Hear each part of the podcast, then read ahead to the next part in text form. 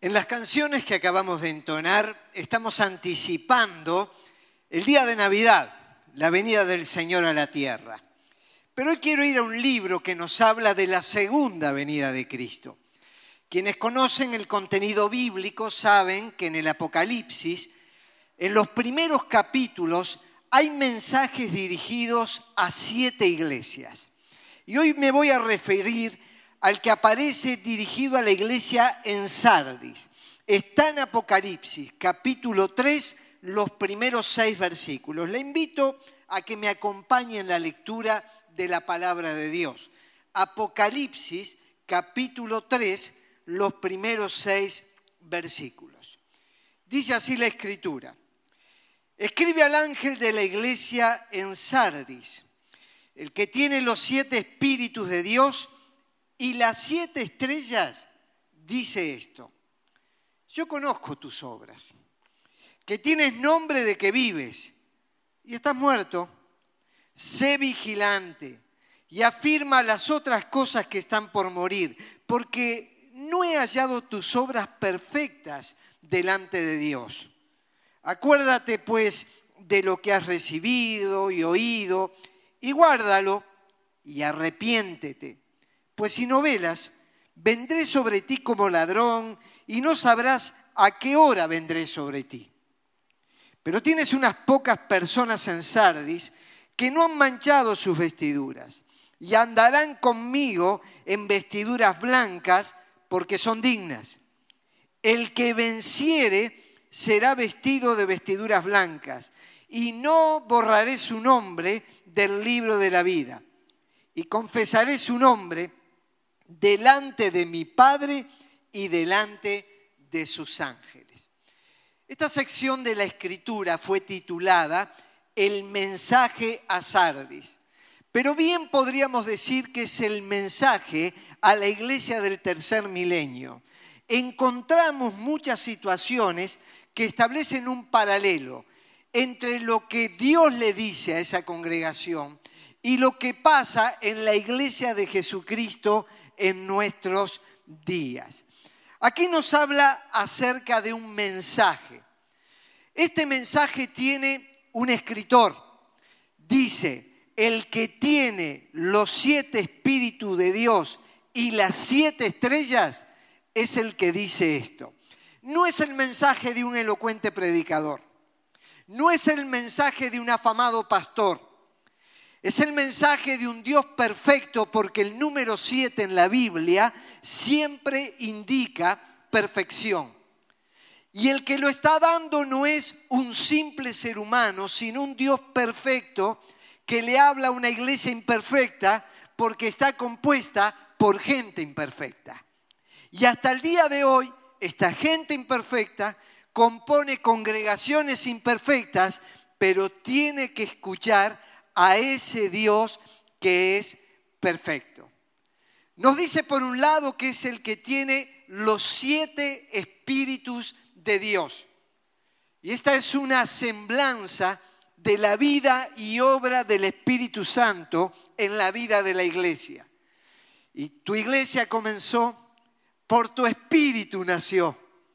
Buenas nuevas a los hombres en cada generación. Así cantamos y entonamos uno de los temas que más me apasiona. La iglesia nace del Espíritu Santo.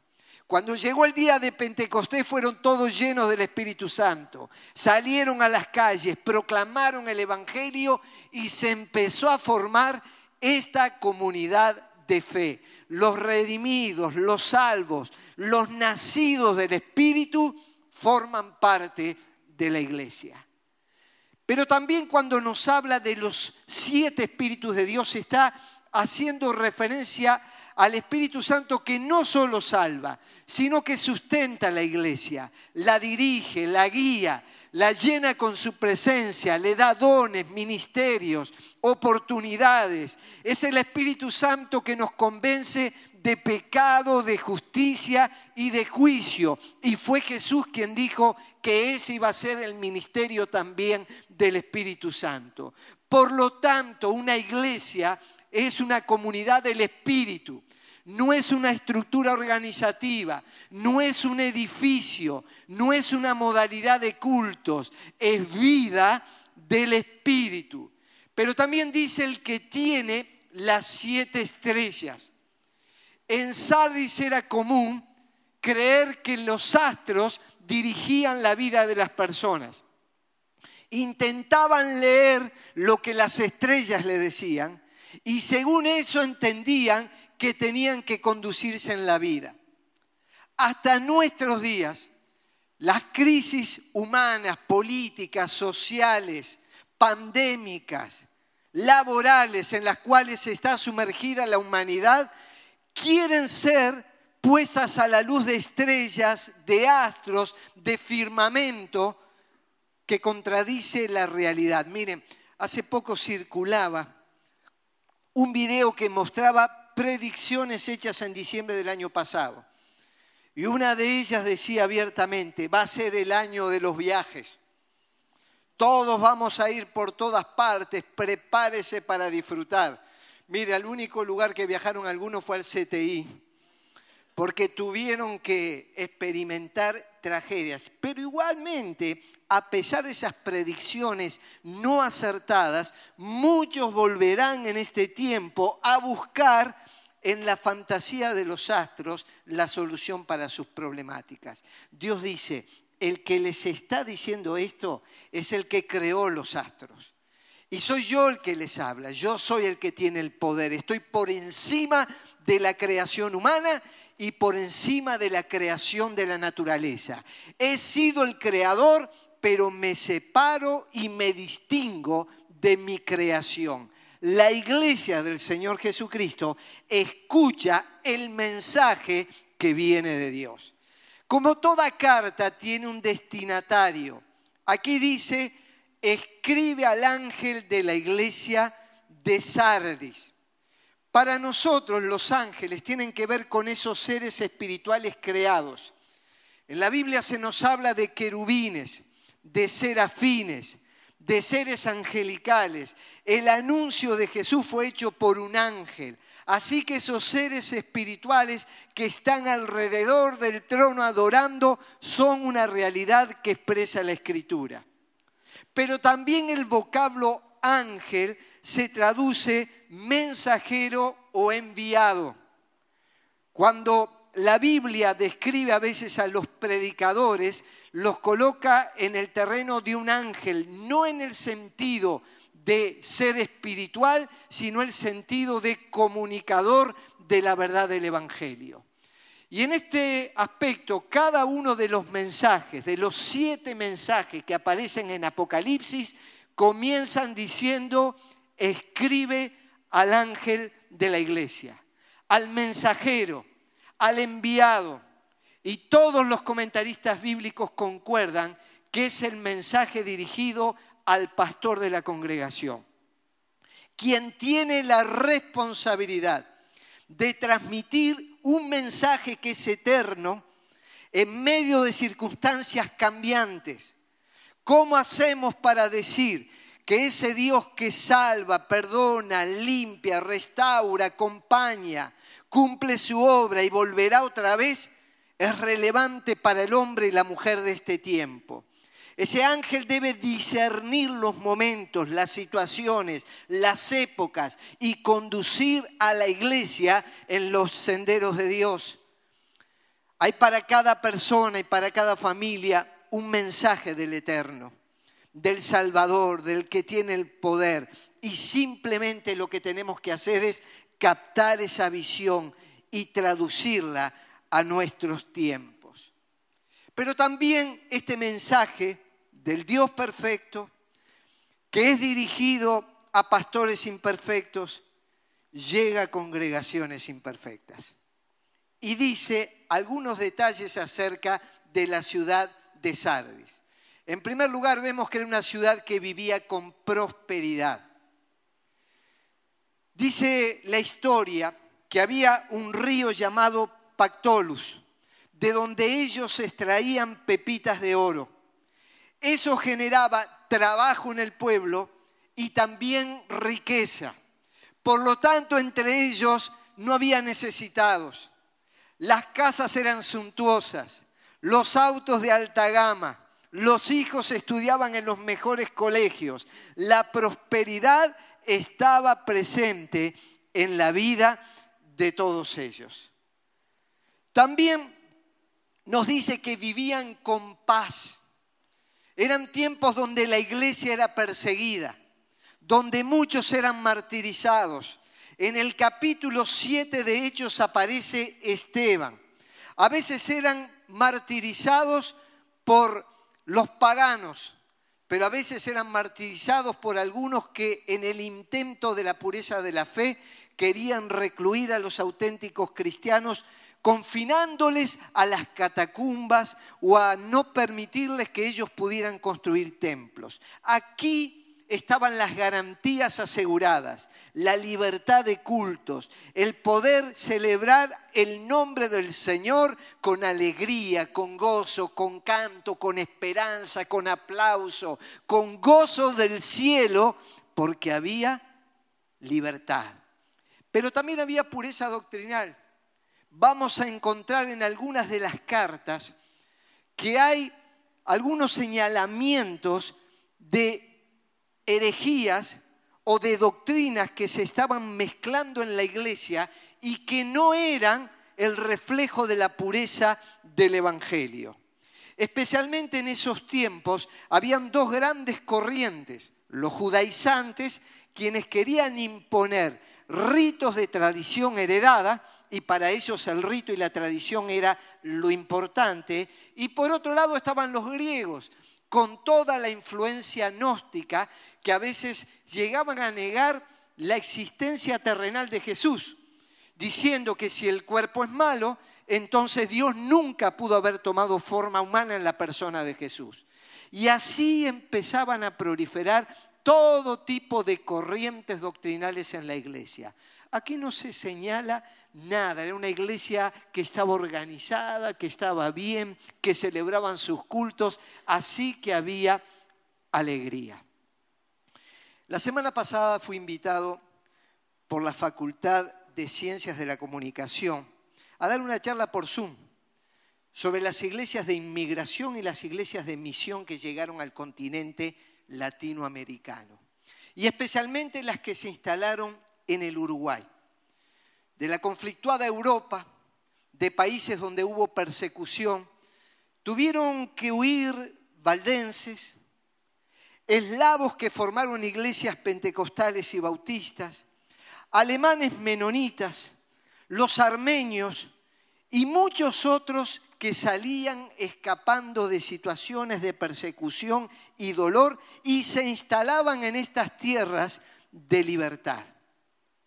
Pero también empezaron a llegar las iglesias de misión, que llegaron con una clara intención de proclamar el Evangelio de Jesucristo, en medio de un contexto hostil, de predominio de otras interpretaciones cristianas que habían llegado con la conquista. En medio de esa adversidad y a veces de persecución, estas iglesias empezaron a crear bases para un gran desarrollo que un siglo después se iba a traducir en 120 millones de latinoamericanos que han recibido a Jesucristo como Señor y como Salvador. Pero inicialmente, aquellos esforzados cristianos que venían de la persecución o que empezaron a tener resistencias al comienzo del Evangelio, vieron que las nuevas generaciones Tenían todo el confort, como la iglesia de Sardis. Encontraron pepitas de oros en los ríos. Empezaron a encontrar educación, posibilidades de estudiar, tener títulos universitarios. Empezaron a tener libertad de cultos, asegurada la posibilidad de levantar templos y edificios que honraran el nombre del Señor. Y ya no mantuvieron el mismo nivel de compromiso que sus antecesores. Empezaron a flaquear en la fe y se empieza a describir un gran problema que puede llegar a inundar la vida de la iglesia de este tiempo. Una iglesia que fue discriminada a principios del siglo XX y finales del siglo XIX, hoy es una iglesia pujante que llama la atención y que está cerca de los poderes políticos y de las autoridades en varios países de la tierra. ¿Y cuál es el gran problema que aquí se describe? Se describe una patología espiritual. Así como cualquier enfermedad física tiene una serie de síntomas que tenemos que prestarle atención cuando se empieza a instalar y no debemos dejarlo pasar, en la vida espiritual hay una enfermedad conocida con el nombre de nominalismo. Aquí dice en el versículo 1, tú tienes nombre de que vives, pero estás muerto. Es terrible.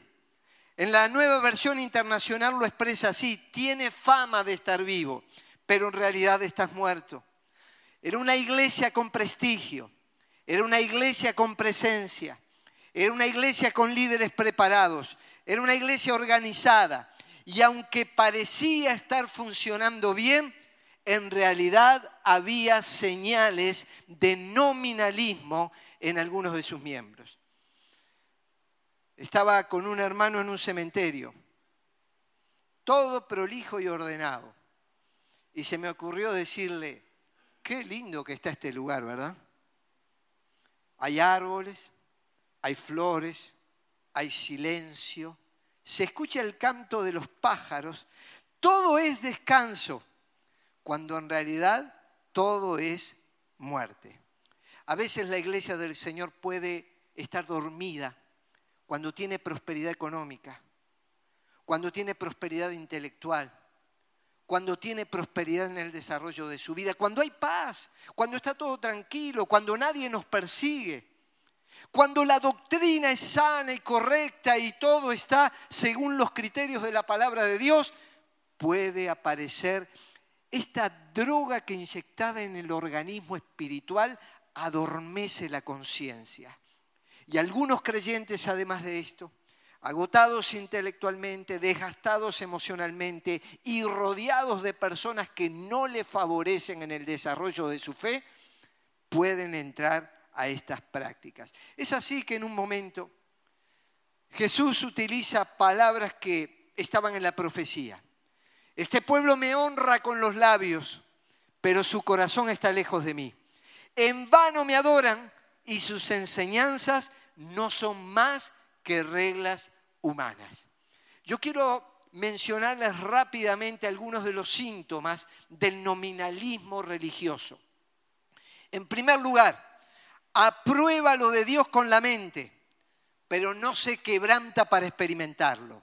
En su intelecto sabe que es necesaria la unción del Espíritu, la vida y la gracia que fluye del cielo, pero no hay una búsqueda profunda de lanzarse a tener esto. No es lo mismo tener actividad que tener unción del Espíritu Santo. En segundo lugar, está muy pendiente de los cambios externos, pero no los del corazón. Está permanentemente mirando si se puso traje, corbata, si el pelo es para el costado o para atrás, pero no está mirando los cambios profundos del alma los que llevan a tener paz interior y paz con los hermanos. Valora lo sucedido en el pasado, pero no lo redita en el presente. Qué bueno fue aquello, aquel retiro, aquel campamento, aquella campaña evangelística. Qué bueno fue aquel tiempo cuando yo estaba en mi habitación orando con Dios y tuve una visitación especial del Señor. Notable todo lo del pasado, pero ya no se redita nada en este presente. Busca las ofertas del Evangelio, pero no las demandas. ¿Cuánta gente viene a los templos y lo ve a Dios simplemente en lo que Él ofrece? Tengo paz, tengo tranquilidad, me va bien en el trabajo, pude comprar un auto, salir de vacaciones. En definitiva, es la búsqueda que tienen también los mundanos. No hay que olvidar que el Evangelio ofrece, entre otras cosas, perdón de pecados y vida eterna, pero también nos demanda consagración, entrega, volcarnos hacia sus cosas. Es muy consciente de las enfermedades de otros, pero no de las propias. cuando hay nominalismo en la vida de las personas, fácilmente detectan los defectos de otros. Fíjate aquella familia, aquel creyente, aquella persona, viste lo que pasó en el culto, mirá lo que sucedió en un grupo casero, muy consciente y pendiente de otros, pero hay poca introspección y notar lo que pasa dentro del corazón. Suplanta el legalismo por la auténtica santidad. Todo es en base a reglas y a normas. No hay una vida espiritual que fluya. No hay una libertad en la comunión con Dios. Simplemente todo está en base a reglas y no hacia la vida santa separada del pecado. Está ocupado con este mundo y no con las cosas de Dios. No hay tiempo para Dios. Todos tenemos que trabajar, criar hijos, eh, hacer mandados, cumplir con nuestras obligaciones, pero cuando esto absorbe nuestro tiempo y no tenemos tiempo para las cosas de Dios, podemos seguir llamándonos evangélicos, católicos, ser miembros de una congregación, pero nos ganó el nominalismo. Por eso Dios dice, yo conozco tus obras, no tus palabras, tus discursos, tus cargos en la iglesia, tus actividades. Todo eso puede ser un maquillaje que esconde la falta de amor a Dios y la falta de amor a la iglesia y la falta de amor al prójimo. Conozco tus obras. Esto nos habla de la omnisciencia de Dios. El perfecto conoce todo acerca de nosotros. Y dice, aunque tenés obras, aunque tenés actividades, aunque te pueden invitar y dar un micrófono para que hables en público, yo sé lo que pasa dentro tuyo.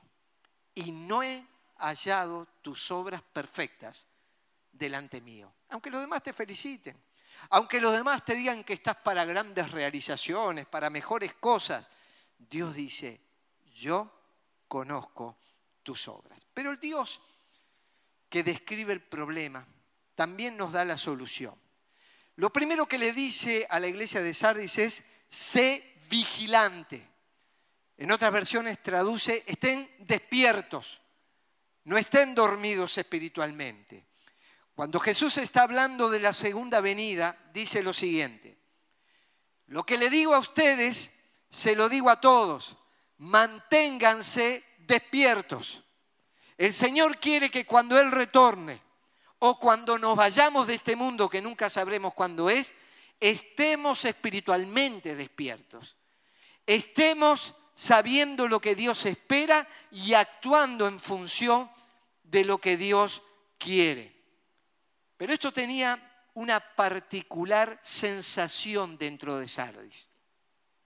Con muy buen criterio la ciudad había sido establecida sobre un monte, por lo, cual, ellos podían divisar los movimientos externos, todo lo que pasaba en el valle. Y ellos vivían con una aparente seguridad allí en las alturas. Y llegó un momento que dijeron, ¿para qué queremos vigilancia? ¿Para qué queremos atalayas?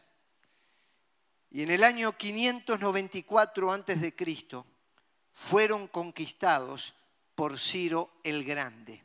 Entrenó un ejército para trepar elevaciones, invadió la ciudad y obtuvo la riqueza que ellos tenían. Sean vigilantes, estén despiertos, dice Dios. Pero luego que pasó esto, colocaron los vigilantes y al poco tiempo volvieron a caer en el mismo error olvidando que eran vulnerables, ellos pensaron que eran inexpugnables, nadie va a poder con nosotros.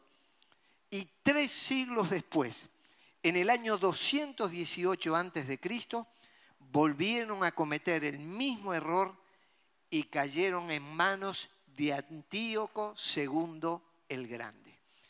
A veces nosotros encontramos creyentes a los cuales la palabra de Dios les ha advertido determinados comportamientos y no se han cuidado, no fueron vigilantes y cayeron en faltas conocidas por otros o quizás simplemente vistas por Dios. Y cuando creyeron que estaban dominando la situación, volvieron a caer en la misma trampa que no tendrían que haber caído jamás. Muchos de nosotros, al igual que Sardis, a veces pudimos llegar a ser transportados a alturas de vida espiritual, de trabajo, de comercio, de industria, de conocimiento intelectual, de muchas cosas que en este mundo dan una aparente seguridad.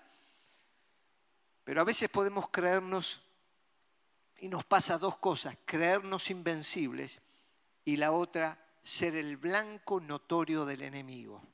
Cuanto más alto estás, más te va a mirar el enemigo y va a querer destruirte. La pandemia del COVID-19 desnudó muchas cosas. Las aparentes seguridades sobre las cuales se construyeron vidas, empresas, negocios, trabajo, familias, iglesias. Bastó una simple actuación de un enemigo externo para derrocar la esencia y el valor de la fe. Me pregunto, cuando pase todo esto, ¿cuántos quedarán firmes y fieles al Señor y unidos a su casa para adorar, glorificar y esperar el retorno de Cristo? La Biblia es clara. Si alguien piensa que está firme, tenga cuidado de no caer. Este mensaje los advierte a ustedes, pero me advierte a mí. Y todos nosotros tenemos que tener cuidado. No es para temer derrota, pero sí para entender que somos vulnerables y cuidado con esas falsas firmezas que a veces nos llevan a sentirnos como el que tiene el síndrome del nominalismo, fuertes, victoriosos y en comparación con otros somos los mejores.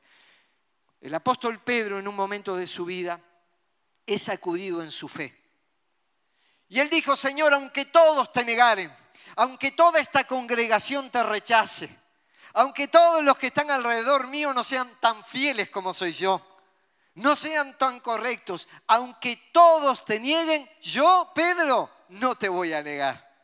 Y lo dijo sinceramente, pero no se daba cuenta que era vulnerable más adelante, después de haber vivido lo que vivió y todos conocemos, escribe, manténganse despiertos. Porque su enemigo, el diablo, como un león rugiente, anda buscando a quien devorar. Resístanle firmes en la fe. Señor, aunque muchos te nieguen en la pandemia, aunque muchos te olviden en las redes, aunque muchos, Señor, abandonen la causa del Evangelio, yo jamás lo voy a hacer. Pedro, que también dijo lo mismo, dice, cuidado, hay que mantenerse despiertos. Hay un enemigo que va a querer trepar sobre nuestras vidas, familias, economía, trabajo y sobre la iglesia. Y es un león que lo único que quiere es devorar, matar, destruir. Y ustedes tienen que resistir firmes en la fe. La otra cosa dice, afirma las cosas que están por morir. Reaviva lo que aún es rescatable, dice una versión. En otras palabras, no es todo malo, pero a esas cosas que están todavía vivas, vigentes en nuestras vidas, avívalas, dice. La palabra de Dios también nos dice, recuerda, recuerda. ¿Lo que Recuerda lo que has recibido. Hemos recibido tanto de Dios. El salmista lo expresaba con estas palabras, bendice alma mía al Señor y bendiga todo mi ser su santo nombre. Bendice alma mía al Señor y no te olvides de ninguno de sus beneficios, nada de lo espiritual y de lo humano que tenemos, que nuestra alma alabe y bendiga al Señor. Lo que has oído, la palabra de Dios ha sido predicada a través del tiempo. ¿Quién de nosotros puede decir yo no lo sé? Yo no lo escuché. Cada domingo durante décadas desde este lugar se anunció la palabra de Dios. Se anuncia por las redes, se anuncia en grupos caseros o, o en reuniones online, se anuncia en retiros, campamentos, se anuncia de tantas y variadas formas en cursos personales que se dan a creyentes. Y la Biblia dice, acordados de vuestros pastores que les hablaron la palabra de Dios. Considerad cuál haya sido el resultado de su conducta e imitad su fe. ¿Cuánta gente sale despavorida a escuchar predicadores por las redes para luego darse cuenta que esos mismos predicadores fracasan estrepitosamente? La Biblia dice, recordad aquellos que te enseñaron la palabra de Dios. Y en estos pastores se incluyen maestros, maestras, hermanos y hermanas que han sido fieles al nombre de Jesús, que nos han guiado, sus vidas nos han inspirado. Algunos de ellos ya están en el cielo, pero todavía siguen marcando el rumbo de nuestra vida. Y yo le puedo asegurar que van a cambiar situaciones humanas, edificios, tecnologías, formas de comunicación. De hecho, mi conferencia fue dada en la Facultad de Ciencias de la Comunicación, donde todo va variando. Pero hay algo que no cambia y seguimos predicando este mismo mensaje que hemos escuchado a través del tiempo. Dice, guárdalo. La palabra guárdalo estereo, que significa perder de vista. Está diciendo quizás en algún momento perdiste de vista lo esencial. Tenés nombre de creyente, no te vas a ir al infierno, no perdiste la salvación pero no has guardado esa pureza, esa riqueza, esa bendición que tengo para darte. Por eso guárdalo. Y el salmista decía, en, mi corazón he guardado tus dichos para no pecar contra ti. ¿Cuáles son los resultados? Habrá una nueva manera de vivir. Lo primero que dice es arrepiéntete. ¿Sabes que a veces el arrepentimiento lo vinculamos al día de la conversión. Y es verdad, en la conversión se produce un arrepentimiento. Pero también la actitud de arrepentimiento debe ser permanente en nuestras vidas. Cada vez que reconocemos que hicimos algo mal, debemos reconocerlo, debemos declararlo y debemos acercarnos a pedir perdón y restaurar las situaciones que están equivocadas. Y volvemos a clamar como lo hacía Jeremías. Vuélvenos, oh Señor, a ti nos volveremos. Renueva nuestros días como al principio. No queremos ser cristianos nominales, renueva nuestra fe. Llénanos con el Espíritu Santo, úngenos desde lo alto, danos la misma alegría, el gozo, la esperanza que tuvimos en aquellos tiempos de gloria. Pero nos dice, tienes en Sardis a unos cuantos que no se han manchado la ropa.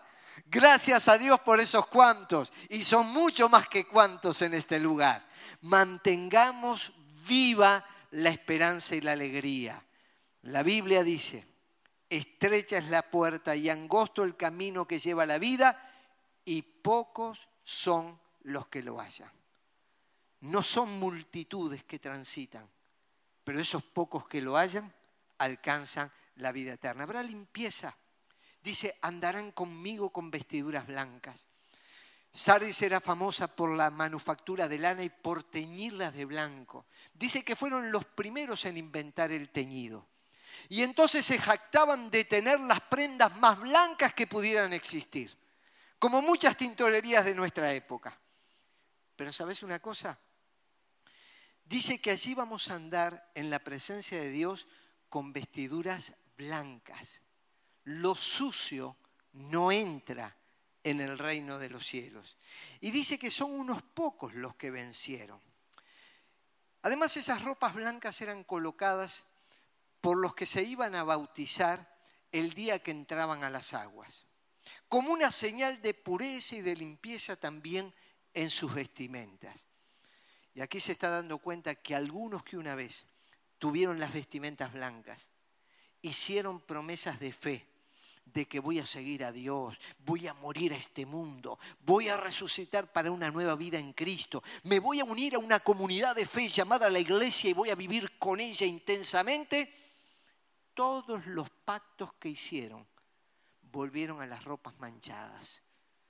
Necesitamos que vuelva a haber limpieza y habrá salvación eterna. Dice, no borraré su nombre del libro de la vida y confesaré su nombre delante de mi Padre. Las ciudades antiguas tenían un libro con el registro de los nombres de los que vivían en aquel lugar. Cuando llegaba alguien de afuera, lo registraban en, en ese libro. Cuando alguien moría, le daban de baja. O cuando alguien se trasladaba a otra ciudad. Pero aquí está diciendo, el que es anotado en el nombre de la vida, yo no lo voy a borrar. Yo le aseguro la vida eterna. Le aseguro que va a estar conmigo para siempre. Doy seguridad de presencia mía. Y algunos que fueron anotados en los registros de miembros de congregaciones locales, nunca estuvieron registrados en el libro de la vida. Termina con estas palabras. Todo el que tiene oídos para oír, debe escuchar al Espíritu y entender lo que Él dice a las iglesias. Hoy más que nunca, no dice que tenemos problemas de sordera física. Está hablando de la vida espiritual. Dice, si oímos la voz de Dios, no endurezcamos el corazón. No sea cosa que nos pase como la iglesia de Sardis tengamos oídos y que el Espíritu de Dios nos haga entender lo que está diciendo a cada iglesia, a cada familia y a cada creyente. Amén.